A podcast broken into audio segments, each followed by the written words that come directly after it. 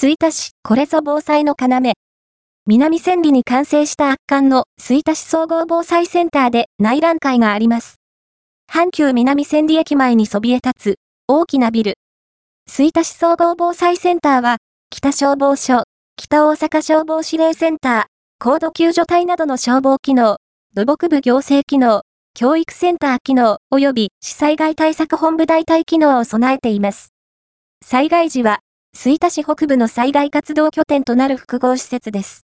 先日は、新施設の前に、救急車が数台配置されていて、いよいよ動き出すんだなぁと実感しました。さて地上10階建てとなるこの新施設、一体、どんな施設になるのかなと気になっている方も多いはず。そんな皆様に、解説に先駆けた内覧会開催のお知らせです。開催日2024年2月18日、開催時間午前10時から正午まで、開催場所、吹田市佐竹台1丁目6番3号、吹田市総合防災センター、対象、どなたでもご参加いただけます。事前予約は不要ですので、どなたでもお気軽に参加してみてくださいね。ちなみに、運用開始前のため、内覧会では消防車等はご覧いただけませんのでご了承ください。